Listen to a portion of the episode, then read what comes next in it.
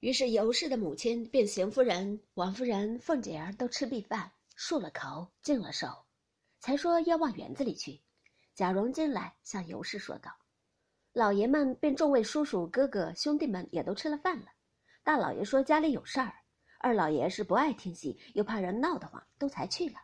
别的一家子爷们儿都被连二叔并强兄弟让过去听戏去了。方才。”南安郡王、东平郡王、西宁郡王、北境郡王四家王爷，并镇国公、牛府等六家，中靖侯、石府等八家，都差人持了名帖送寿礼来，俱回了我父亲，先收在账房里，礼单都上上当子了。老爷的领谢的名帖都交给各来人了，各来人也都照旧例赏了，众来人都让吃了饭才去了。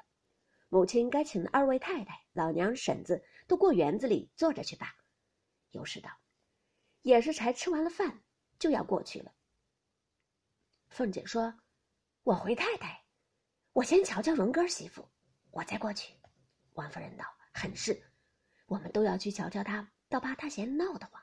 说我们问他好吧。”尤氏道：“好妹妹，媳妇听你的话，你去开导开导他，我也放心。你就快些过园子里来。”宝玉也要跟了凤姐儿。去瞧秦氏去，王夫人道：“你看看就过去吧，那是你侄儿媳妇。”于是尤氏请了邢夫人、王夫人，并她母亲都过汇芳园去了。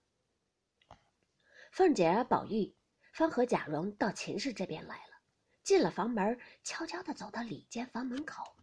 秦氏见了就要站起来，凤姐说：“快别起来，看起了猛了，头晕。”于是凤姐就紧走了两步，拉住秦氏的手说。我的奶奶，怎么几日不见就瘦的这么着了？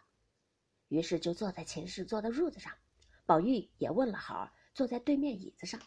贾蓉叫：“快倒茶来，婶子和二叔在上房还未喝茶呢。”秦氏拉着凤姐的手，强笑道：“这都是我没福，这样人家，公公婆婆当自己的女孩似的待。婶娘的侄儿虽说年轻，却也是他敬我，我敬他，从来没有红过脸儿。”就是一家子的长辈儿同辈之中，除了婶子，倒不用说了，别人也从无不疼我的，也无不和我好的。这如今得了这个病，把我那要强的心一分也没了。公婆跟前未得孝顺一天，就是婶娘这样待我，我就有十分孝顺的心，如今也不能够了。我自想着，未必熬得过年去呢。宝玉正眼瞅着那《海棠春睡图》。便那秦太虚写的“嫩寒锁梦因春冷，芳气笼人是酒香”的对联儿，不觉想起在这里睡上觉梦到太虚幻境的事儿来。正自出神，听得秦氏说了这些话，如万箭穿心，那眼泪不知不觉就流下来了。凤姐心中虽十分难过，但恐怕病人见了众人这个样，反添心酸，倒不是来开导劝解的意思了。见宝玉这个样子。言说道：“宝兄弟，你太婆婆妈妈的了。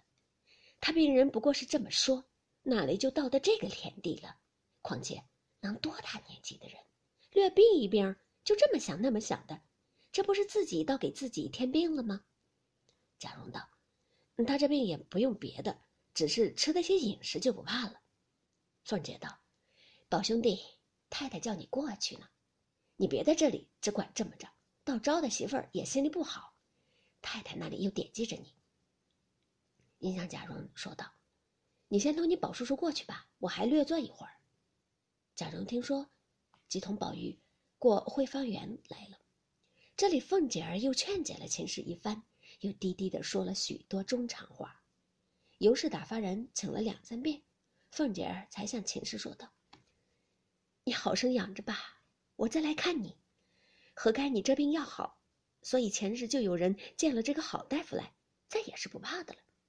秦氏笑道：“任凭神仙也罢，治的病治不得命。婶子，我知道我这病不过是挨日子。”凤姐说道：“你只管这么想着，病哪里就能好呢？总要想开了才是。况且听得大夫说，若是不治，怕的是春天不好呢。如今才九月半，还有四五个月的功夫。”什么病治不好呢？咱们若是不能吃人参的人家，这也难说了。你公公婆婆听见治得好你，别说一日二钱人参，就是二斤也能够吃得起，好生养着吧。我过园子里去了。